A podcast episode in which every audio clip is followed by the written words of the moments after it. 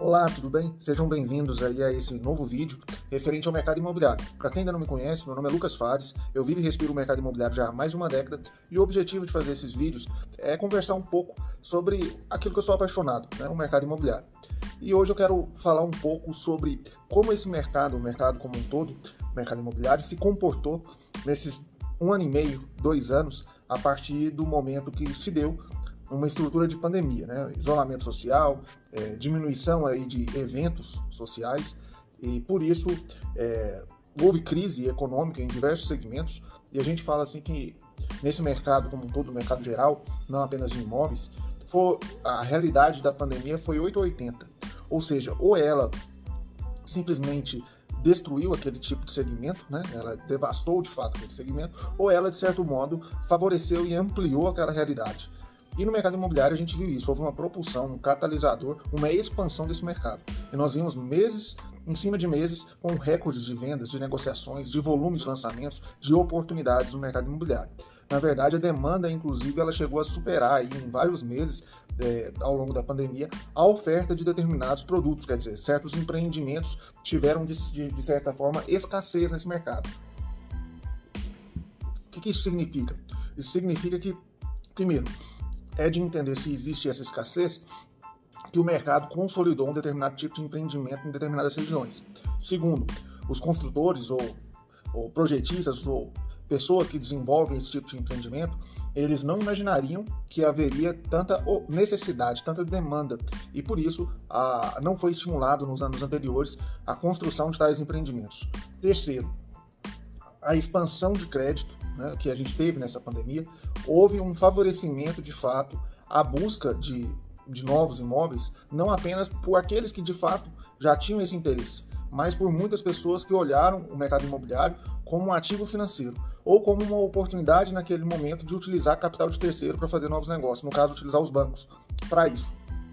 Então, a gente, nessa análise, a gente consegue ter algumas interpretações pontuais, né?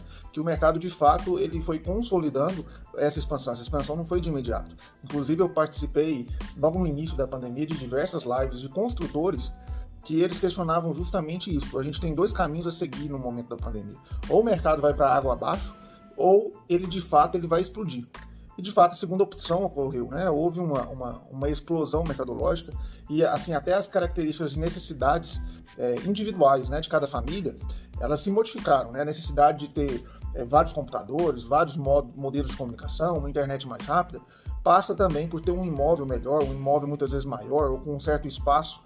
E muitas vezes a, a análise familiar partiu por dois pressupostos, né? Ou eu reformo meu imóvel, ou eu mudo o imóvel, ou eu compro um imóvel. Né?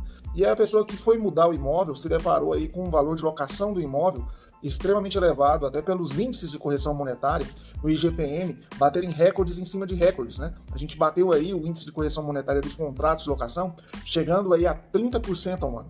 Então é 30% de valorização na locação do imóvel. E isso para muitas famílias foi proibitivo, quer dizer, ela havia o interesse de fato de mudar, mas ao mesmo tempo se viu numa dificuldade em relação aos valores praticados de locação. Então, além do custo de moradia em termos de locação ter aumentado de forma substancial, nós tínhamos também do outro lado uma via que reforma, que modelos aí de, de, compra de materiais de construções também tiveram sua valorização de forma substancial, até pelo aumento do dólar. Então não teve muita saída. E o que, que surgiu aí de opção muitas vezes para esse, é, esse interesse familiar? Né? Muitas vezes se viu um acesso ao crédito mais barato. Até pelas taxas de juros terem sido diminuídas, a gente teve é, modelos de de financiamentos imobiliários nunca vistos até então. E justamente nesse sentido também houve competição das diversas entidades financeiras, dos bancos, na aquisição de crédito imobiliário, ou seja, na aquisição de pessoas interessadas em contratar o crédito imobiliário. Mas por que, que esses bancos começaram a correr atrás desse tipo de pessoas, né? desse interesse em ter na carteira crédito relacionado a financiamento bancário? Primeiro, porque a inadimplência é baixa. E nesse momento, todos os bancos eles querem estabilidade, não só os bancos, né? Todo mundo. E justamente nesse sentido de querer estabilidade, os bancos eles buscaram de fato na carteira imobiliária o, a segurança, né? Essa segurança em termos de, é, de ter esse, esse crédito né, na mão. E a segurança de ter uma inadimplência baixa. Por que uma inadimplência baixa? Porque existe uma garantia por trás uma alienação fiduciária, e essa alienação fiduciária oferece uma garantia que normalmente a pessoa não deixa de pagar mais de três meses aí uma parcela, senão existem os trâmites legais aí de acionar esse tipo de segurança jurídica por parte da alienação fiduciária, quer dizer, vai a leilão, imóvel, o imóvel é, tem um trâmite é, até relativamente rápido para que você perca esse imóvel se você deixar de pagar, se você inadimplir. Né? E justamente nesse processo, por existir uma segurança de fato, que vai haver um compromisso de créditos recorrentes, essa segurança jurídica propiciou uma competição entre os bancos. E por isso, na unidade familiar, quando ela olhava muitas vezes uma reforma, muitas vezes uma locação, ou muitas vezes uma compra do imóvel, ela de fato se deparava para a compra do imóvel. E mesmo assim, quando ela tem um imóvel próprio e ela colocava a revenda esse imóvel, existia liquidez, porque por mais que aquele imóvel para ela poderia ser pequeno, para outros aquele imóvel já serviria, já, já seria grande o suficiente. Então aquilo que não é bom para você é bom para o outro. E aí esse ciclo de compra e venda ele continuou. Então, é, nessa evolução, nessa condição aí da gente estar tá estruturando, mais, estruturando mais negócios, desenvolvendo mais, mais é, movimentos aí em termos de créditos, em termos de reformas, em termos de locação, nós tivemos um, um, um ciclo vicioso é, realmente de propulsão desse mercado. Ao mesmo tempo, os construtores eles viram um mercado com interesse e vontade de adquirir novos imóveis, novas propriedades. E por isso os lançamentos imobiliários eles também explodiram, quer dizer, eles, se, eles movimentaram e continuam movimentando é, recordes em termos de lançamentos e vendas. Pois bem, você já entendeu aí alguns aspectos, mas o que tem a ver a pandemia com isso? Né? Novas necessidades, isolamento social, mas não foi só isso todos os governos, é, não só no Brasil, eles buscaram também o estímulo fiscal, ou seja, para não deteriorar a economia, para não ver uma estagnação econômica por diversos comércios sendo fechados, é, um isolamento de fato de diversos é, empreendimentos aí em relação à economia, né, empreendimentos de eventos sociais, de casamentos, de festas, né, de shows, eles tiveram simplesmente é, um retorno financeiro praticamente zerado. E isso de fato gerou crises em diversos, em diversos segmentos. E novamente eu falo, né, foi 8 ou 80 não foi é, um mercado é, valorizado ou um mercado indo para água abaixo. Então, assim, dentro dessa característica, o, o mercado como um todo é, precisou, ou, não sei se precisou de fato, né, mas houve um, uma condição que as economias elas foram todas é, analisadas com muito critério, principalmente pelos governos, no sentido de preocupação com essa estagnação econômica. Né? Alguns países ofereceram é, dinheiro para a população, para as pessoas mais vulneráveis, para aquelas pessoas que de fato precisavam. É, outros ofereceram é, diminuição de taxa de juros, né, como estímulo também econômico para é, que um juro mais barato oferecesse maior liquidez no mercado, quer dizer, a pessoa de fato que tivesse interesse nesse mercado tivesse acesso mais facilitado ao crédito. É, diminuição da taxa de juros, né, como a gente comentou, e além disso, é, alguns estímulos como a liquidez indireta, ou seja, o mercado ele é regulado normalmente com títulos públicos, né, e o governo ele tem condição de comprar títulos públicos, ou seja, injetar dinheiro para quem detém esses títulos e fazer é, a pessoa que realmente tem esse dinheiro na mão com a venda faça outros investimentos aí na estrutura da economia. Então, do sentido macroeconômico, do sentido amplo, de fato houve um trabalho de todos os governos, todos os bancos centrais, no âmbito de tentar conferir uma certa liquidez ao mercado. E essa liquidez ajudou, como eu falei, o acesso ao crédito ele foi muito ampliado. E justamente por quê? Não apenas porque o banco necessitava de uma segurança, por ter uma carteira de longo prazo, por ter uma possibilidade de desenvolver aí é, um relacionamento maior com seu cliente, longo tempo com seu cliente. Não apenas isso, mas pelo fato que com os juros mais baixos, com os juros mais baixos, ainda que o juro do mercado imobiliário esteja muito abaixo e muito aquém do que já houve no aspecto histórico brasileiro, ele ainda é superior ao, de uma renda fixa existente no mercado. Então ainda é um juro atrativo para o mercado bancário. Por mais que a gente fale ainda que para o mercado imobiliário em si é um juro extremamente atraente, é um juro que oferece possibilidades de fato de oferecer retorno até como investimento, não apenas como moradia. E justamente nesse sentido a gente consegue é, ter de fato é, essa realidade que é, a diminuição da taxa de juros favoreceu esse boom, esse boom, essa evolução desse mercado imobiliário. A questão que não quer parar e eu acredito que com certeza será questionamentos aí dos construtores ao longo do final do ano para o início do ano que vem, como se comportará a economia uma vez cessando esses estímulos e de fato, consequentemente, ampliando aí a taxa de juros e diminuindo muitas vezes o acesso ao crédito. Essa diminuição do acesso ao crédito é extre extremamente proporcional à relação de necessidade de crescimento do mercado imobiliário. Quer dizer, a necessidade do mercado imobiliário ele passa pela expansão do crédito. É quase impossível você ter uma expansão do mercado imobiliário sem ter uma expansão de crédito. Por quê? Porque as pessoas não, normalmente não compram à vista o, o bem imóvel. O bem imóvel exige a utilização de capital de terceiro, essa alavancagem financeira. E por isso, a gente entende, será que se a expansão do crédito, quer dizer, se o aumento da taxa de juros para conter essa inflação que a gente está vivendo, se a gente tem esse gap, né, esse despaço, esse, esse descompasso né, entre a estrutura atual e um movimento abrupto em termos de aumento de taxa de juros, será que de fato o mercado imobiliário vai conseguir ter um fator intrínseco suficiente para ampliar é, o valor de negociações, mesmo em um momento que foi retirado esses incentivos e esses estímulos? É uma colocação que normalmente os construtores deveriam ou devem fazer. E por isso a gente não tem a resposta pronta. Tudo vai depender, de fato, de como vai se comportar esses governos, né? No sentido de movimentar a estrutura macroeconômica. É claro que o mercado imobiliário ele é regional, mas mesmo ele sendo regional, a gente tem um impacto muito grande das relações macroeconômicas como um freio ou como um catalisador para que os novos negócios possam favorecer os ciclos imobiliários.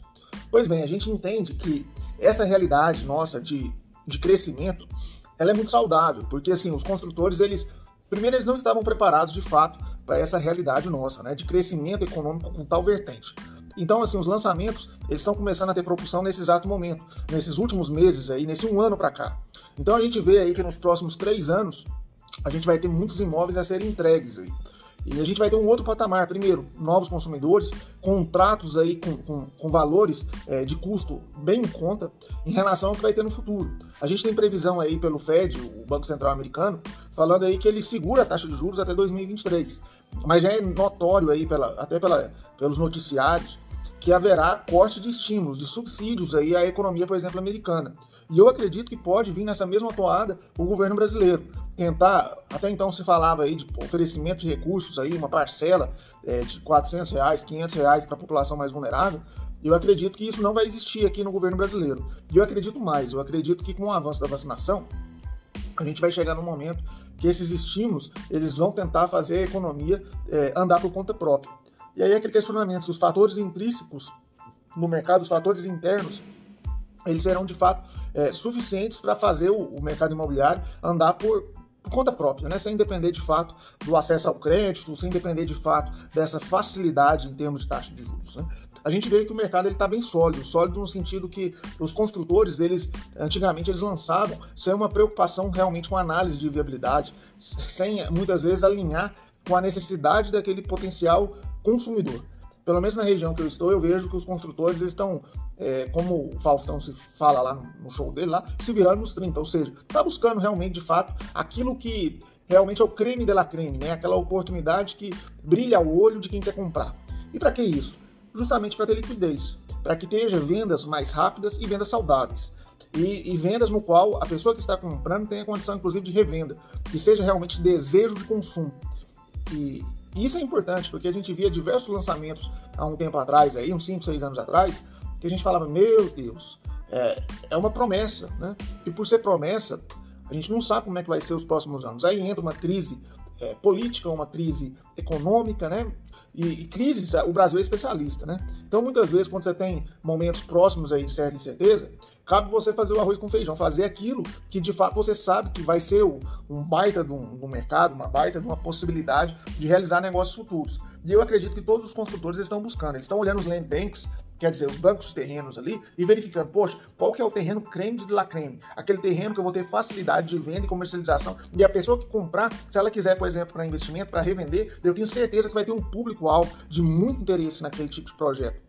É isso que os construtores estão fazendo. Então, nesse sentido, eu vejo que, de fato, a gente tem ainda é, espaço aí de crescimento e saudável porque os construtores estão até tendo um, um, critério muito maior aí na viabilidade de produtos de empreendimentos imobiliários. Além disso, a gente teve um filtro também, né? A gente teve um filtro de realidades.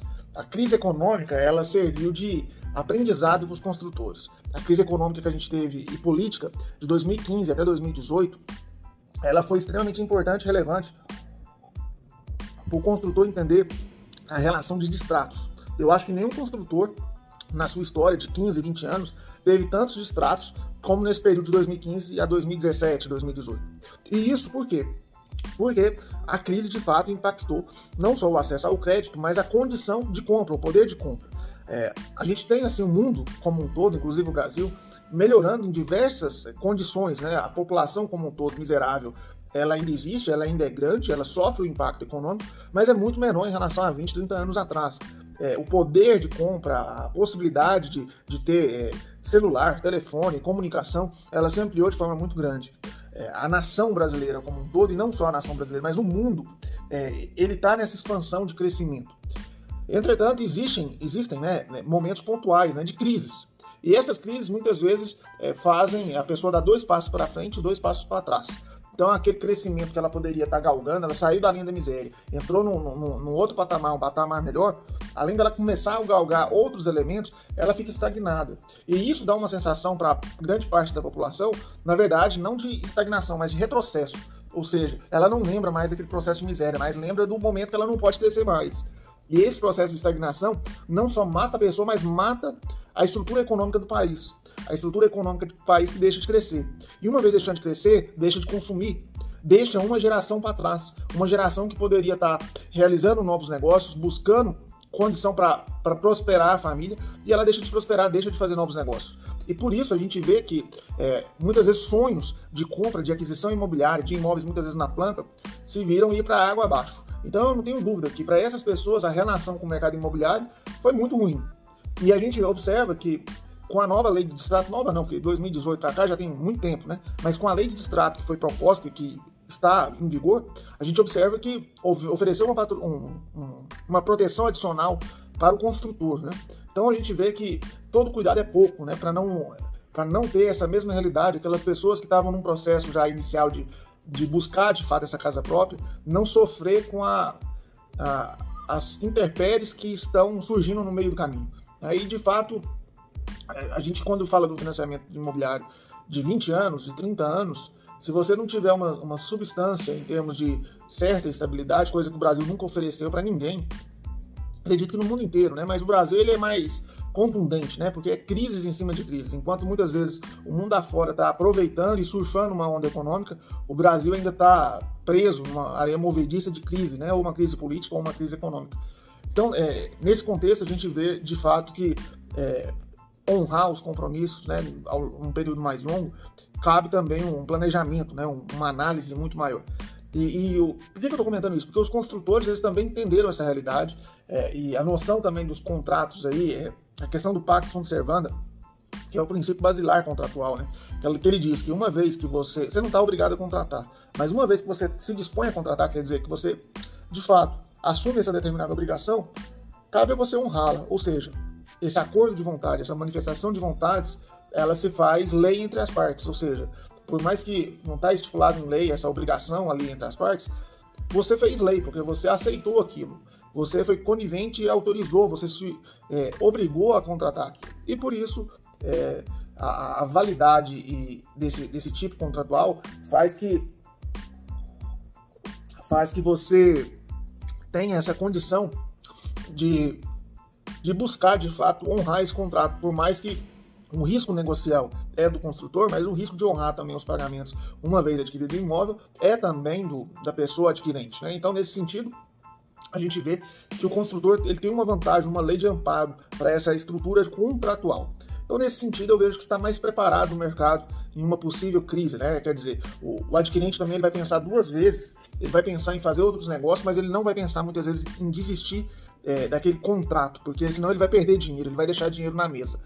Então, nesse sentido, o construtor também está amparado e o construtor, como eu te falei, está preparado pelo, pelos baques que podem surgir. Né? Eu acho assim que é, foram aprendizados. E eu acho que todos os construtores nesse momento eles estão surfando a onda. E isso é importante porque surfar a onda no mercado imobiliário gera o construtor gordura para que em certos momentos ele consiga segurar todo esse processo aí, esse aparato. A gente tem os próximo, o próximo ano é, voltado a eleições políticas. Então a gente percebe uma possibilidade ainda de ter crescimento é, nesse mercado imobiliário e mais do que crescimento, a gente vê também uma pressão, não só ano que vem, mas esse ano já tem essa pressão em relação à inflação, principalmente dos materiais de construção. Ou seja, a gente observa aí que os materiais de construção estão é, a, um galope muito maior do que até a inflação oficial do país, né? o IPCA, o Índice de Preço, de Preço ao Consumidor Amplo. Então a gente vê aí que é, nesse condão de aumento aí de custos de materiais de, de, construção, os construtores eles também vão ter que se virar nos 30, né? Eles têm que buscar uma, algumas condições aí para tentar é, fazer um equilíbrio, né? Porque acaba que esses valores eles vão ser repassados para o consumidor final. Aí a questão de impacto de fim de pandemia, com diminuição de crédito e ao mesmo tempo aumento de preço, normalmente essas variáveis elas não são muito favoráveis ao mercado imobiliário. Né? Então, e, e, aí é uma coisa que até o construtor ele não pode desenvolver muita coisa, porque ele não, ele não toma, ele não cuida do crédito, ele não tem domínio do crédito. E ele também não tem domínio em relação aos preços aí dos materiais de construção. Ele tem que, ele vive de construção, ele tem que repassar isso para o consumidor. A questão é que eu, eu vejo que a demanda ela ainda vai continuar crescente por pelo menos dois, três anos aí, até porque muitas pessoas que tinham interesse na compra e aquisição imobiliária em 2015, 16, 17, 18, é, elas ainda estão nesse processo de compra. Muitos ainda ainda não compraram. Vários aproveitaram de fato esse momento, esse momento de juro mais baixo, e foram às compras, mas ainda tem muita condição ainda de compra. Tem muita gente ainda interessada em fazer novas aquisições. Então, por isso eu acho que, mesmo com o mercado pressionado em termos de aumento de taxa de juros e uma condição de, de cada vez mais dificuldade em relação ao aumento do preço é, da construção como um todo, a gente vê ainda que vai ter demanda, vai ter muita gente interessada, que vai ser muito maior ainda do que a oferta. Até porque os construtores eles não estavam preparados. Quem te falar que o construtor estava preparado para essa realidade de pandemia, de aumento muito forte de demanda, ele está mentindo para você. Porque não estava. Justamente por não estar preparado, os lançamentos eles estão começando a ter um volume de propulsão, e foi nesse ano, no ano passado. Então a gente vê construtor aí tendo 3, 4 lançamentos aí mês, na maioria das capitais aí, nas maiorias das cidades, com VGV, valor geral de venda extremamente elevado. Ou seja, está vendendo, está vendendo, está tendo 60% de venda, 50%, o que viabiliza já o lançamento, né? 30% de venda no primeiro tiro, normalmente já viabiliza aí o, a estrutura inicial aí de um, de um lançamento imobiliário. Então, é, nesse sentido, a gente vê também que o construtor ele vai surfar a onda de INCC, né? Ou seja, o Índice Nacional de Construção Civil é o, o índice inflacionário no qual reajusta os contratos aí eh, imobiliários de imóveis na planta. E o INCC também está pressionado pelo aumento de preços, pelos custos aí relacionados à inflação e não só a relação à inflação, está pressionado ao, ao, dólar, né? Porque os materiais aí da construção civil, a maioria em sua suma importância para a estrutura de commodities, é, são indexados no dólar. E por isso, é, de fato, a gente tem essa esse quesito de, de surfar uma onda do INCC, ou seja, esses contratos aí de vendas imobiliárias, eles vão ser de fato é, incrementados aí, auxiliando o construtor é, não só a absorver o impacto da construção civil, mas também ter um aumento aí de poupança, né, no, no sentido de, de ter valores aí para que ele consiga honrar os compromissos de fato estabelecidos. É, pois bem, a gente vê que é, nesse sentido a gente está vendo INCC aí batendo 10, 7, 8%, né? o que já é padrão normalmente, normalmente é 7%. Né? Então a gente vê, por mais que o aumento é, está de fato acontecendo dos produtos e tudo, o INCC ele não está tendo talvez a mesma rampa do que a maioria das matérias-primas aí que impactam de fato esse mercado imobiliário. Então esse, esse processo de gestão ele fica mais atinente, mais amplo, né? É, surge uma maior necessidade do construtor ter uma gestão não só da qualidade, gestão de tempo da construção, mas ao mesmo tempo uma gestão é, de compra né, desses produtos para não perder dinheiro. Porque por mais que você ache que o mercado imobiliário ah, tem possibilidade de ganhos incríveis e tal, mas o cubo, o custo unitário básico aí da construção civil, ele está cada dia mais alto, né? E, e, muitas vezes não tem um amparo aí, muitas vezes do INCC na mesma proporção ou alguns elementos da construção civil no mesmo, no mesmo patamar. O que foi diferente, por exemplo, 2016, 17, 18, você teve aí o material de construção civil até diminuindo o valor, mas em contrapartida você não tinha tanta demanda sobre esse produto imobiliário que você tinha em desenvolvimento. Então, os lançamentos de fato eles foram minguados.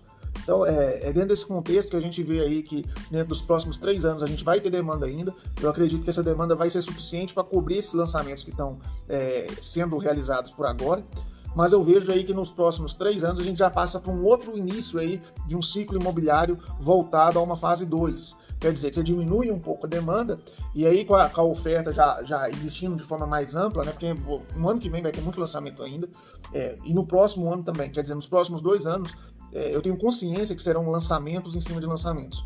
Então, nesse sentido, a gente passa aí mais 4, 5 anos, aí no, sem ser na fase 1. A fase 1 eu acredito que vai mais dois anos aí, com demanda alta, é, a expansão de crédito diminuindo, a taxa de juros se elevando, né? e, e, o dólar também pressionando. Ano que vem, ano de eleição, normalmente todas as disputas aí, os últimos 10, 15 anos de disputas eleitorais, nós tivemos uma rampa do dólar, um aumento significativo do dólar, e eu acho que essa eleição ela tende a, a ter essa rampa muito forte, porque vai ter uma, um, um reino de fake news, de, é, de jogo baixo é, para essa eleição, não tenho dúvida alguma. Já está tendo isso em relação a essa CPI que está sendo agora, né, da pandemia. Então a gente vê que realmente nesse cenário, a realidade é que a gente veja pancadaria, né? E essa pancadaria gera sangue para quem? Para o consumidor final, né? Com aumento de dólar, com inseguranças e incertezas em relação aos próximos quatro anos que estão por vir. Então, nesse sentido, a gente de fato é, não consegue ver com bons olhos ainda o ano que vem, né? O ano que vem, bons olhos que eu digo, em relação à estabilidade. Vai ter instabilidade, mas eu acredito que vai ter muito crescimento, porque o mercado ele foi retraído, né? Nesses dois anos aí de pandemia, o mercado ele se retraiu. Até porque é, as viagens internacionais elas foram pausadas nesse sentido, né? É, diversas pessoas aí, elas que normalmente têm recursos para viagem, têm consumo de festas, têm consumo de outras coisas, é, simplesmente não gastaram, né? A renda continua a mesma para muita gente, e, mas em contrapartida diminuíram os custos, ou seja, é, as saídas, as, as viagens, elas foram simplesmente interrompidas. E por isso eu acredito que esse dinheiro vai girar a economia, vai movimentar a economia. Já está movimentando a economia. Você, vai no aeroporto, é 100% de ocupação. Você fica até estranha isso, né? Você fala, poxa, numa plena pandemia, por que que tá tão cheio, né? Um ambiente de aeroporto. E aí você se questiona isso.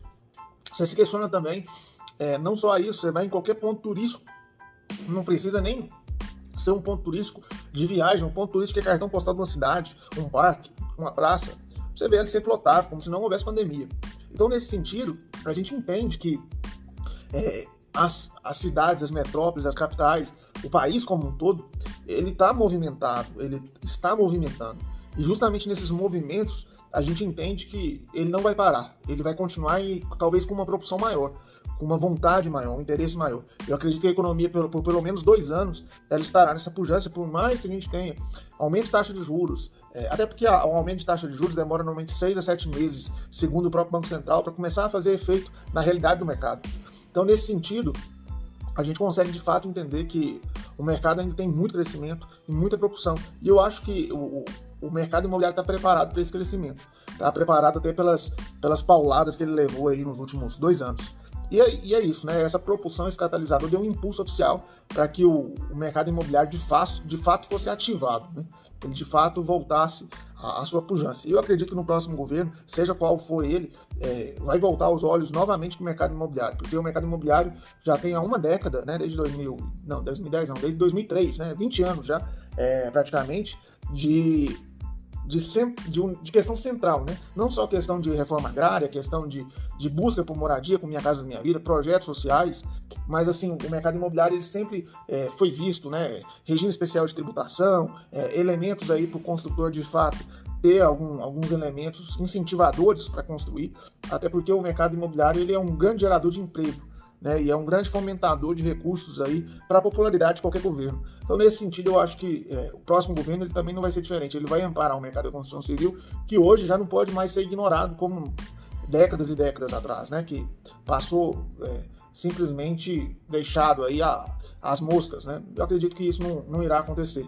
É um mercado que já, já tem uma expansão até no mercado de capitais, a gente já tem uma, um começo aí de investimentos em fundos de investimento imobiliários. Esses fundos não são só imóveis residenciais, aliás, os imóveis residenciais são minoria ainda. Você tem alguns é, é, fundos de investimento imobiliário pontuais, no qual tem esse investimento no mercado residencial. E assim, os construtores também estão olhando os fundos de investimento como elementos de captação de recursos para construção. Porque até então os construtores utilizavam muitas vezes banco, utilizava dinheiro próprio, utilizava outros recursos aí, utilizava SCP, Sociedade de Conta Participação, outros elementos ali de, de sócios, de sociedades, de parcerias, de permutas para realizar a construção, né, incorporação de empreendimentos. Então, a gente vê que, que nessas parcerias, nessas condições de sociedades, é, elas são sempre bem-vindas e ainda continuam sendo muito utilizadas.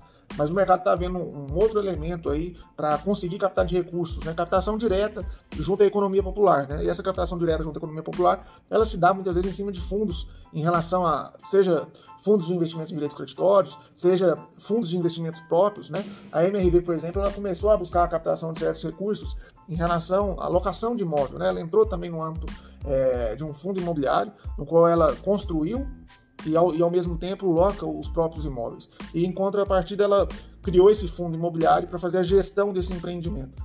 Então, assim, eu acho bem interessante que é uma modalidade que gera recursos, gera divisa, e é uma modalidade também que os construtores eles estão olhando, estão atentos a isso, né? E não apenas isso, né? A gente vê que os fundos imobiliários, seja de tijolo de, da própria construção, ou fundos de, de, de outros fundos, né? Que o fundo investe em outros fundos imobiliários eles estão cada vez mais caindo no gosto popular, né, no conhecimento popular. As pessoas elas estão começando a adquirir conhecimento sobre o mercado imobiliário. E isso eu acho um fator fundamental, a educação, para que você tenha de fato pujança nesse negócio começou ali em 2008, 2009, uma maior profissionalização do corretor de imóveis com um boom que teve a economia, houve um, uma grande entrada de profissionais. Né? Naquela época até se falava que profissionais que até então não se imaginavam é, saindo do mercado de origem, começou a adentrar nesse mercado. A gente via médicos, publicitários, é, profissões aí que muitas vezes é, já tem uma consolidação mercadológica, entrar é, nesse, nessa profissão. Né? E a profissão ela foi ganhando um certo estímulo de ascensão, de crescimento, de profissionalização. E eu acredito que a gente está chegando num processo inicial de começar a maturar esse mercado. Geralmente é, você sair simplesmente daquele cara que é anotador de pedido, mas para aquele profissional que de fato gera um, um, relacionamento com aquele cliente, gera um modelo de negócio mais atrativo, para que realmente você exija uma consultoria, é, para que você é, venda aquilo que a pessoa realmente espere. É, como realização de sonho, como materialização de desejo da, da, aquisição daquilo que muitas vezes não é todo dia que ele compra, né? ela compra aquele imóvel. Então, nesse sentido, eu acho que essa profissionalização, essa maturação de mercado, ela chegou para ficar. E não só em relação ao corretor, que é a, ponta final, mas as próprias imobiliárias, eu acredito que elas sofreram muito com essas, é, esses sobes e, e o sobe e desce do mercado, né? E, e justamente nesse sofrimento é, é onde teve a pressão do crescimento, né?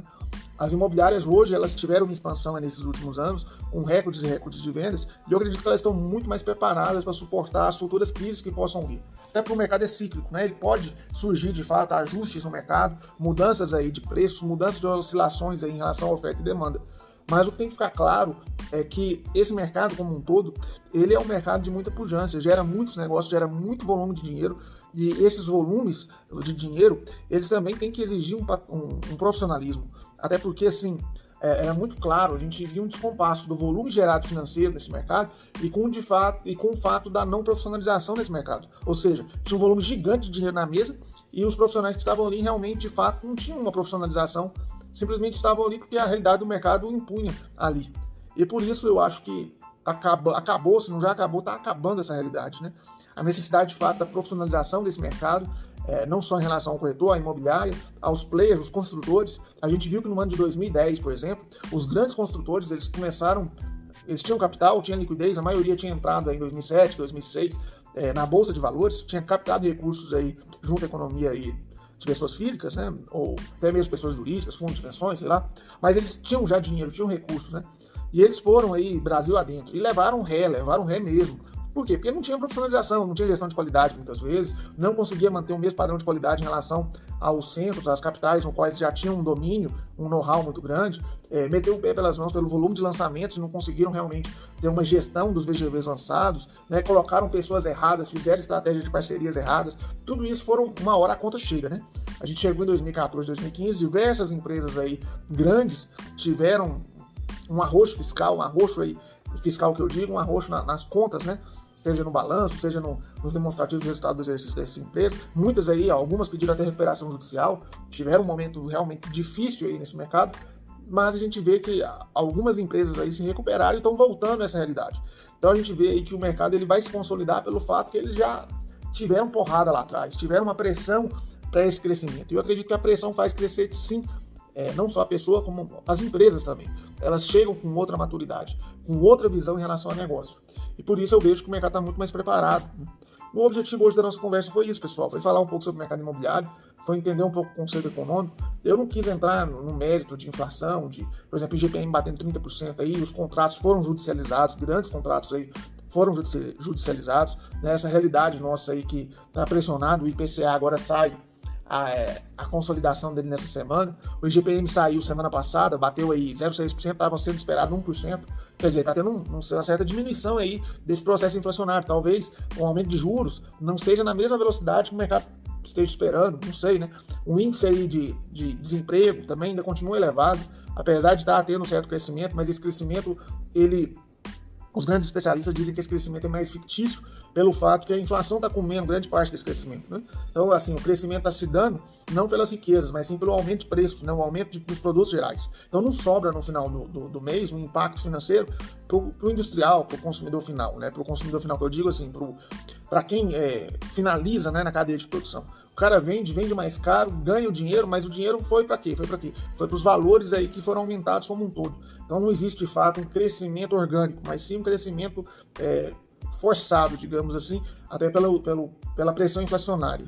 Então é nesse sentido aí que a gente tem a, a, nossa conversa de hoje, pessoal. Era a ideia conversar de fato sobre uma expansão de fato no mercado com esses estímulos fiscais, com uma condição econômica é, pujante que a gente está vivendo em diversos segmentos, mas ao mesmo tempo um cuidado muito grande com diversos segmentos ainda que ainda estão em recuperação ou não sequer chegaram a falar em recuperação, né? Ainda está num processo delicado.